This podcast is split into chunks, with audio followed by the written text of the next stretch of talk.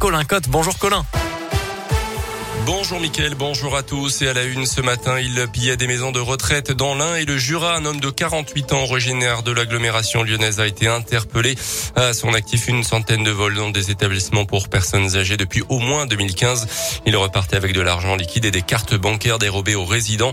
À 18 000 euros de butin selon les premiers éléments, rien que sur les deux derniers mois, avant qu'il ne soit finalement repéré par la vidéosurveillance d'un EHPAD à Perona fin août après un énième vol. Il a finalement donc été arrêté dans le Jura avec 8 500 euros et trois cartes bancaires volées sur lui. Il a été placé en détention provisoire. Mouvement de grève des enseignants finalement assez peu suivi dans l'un. Hier, dans le premier degré, le taux de gréviste était de 3,45% et de 5,5% dans le second degré. Les profs et les personnels de l'éducation nationale protestaient contre leurs conditions de travail et demandaient de meilleurs salaires également. Une centaine de personnes, selon le progrès, ont manifesté dans l'après-midi dans les rues de Bourg à l'appel de l'intersyndicale.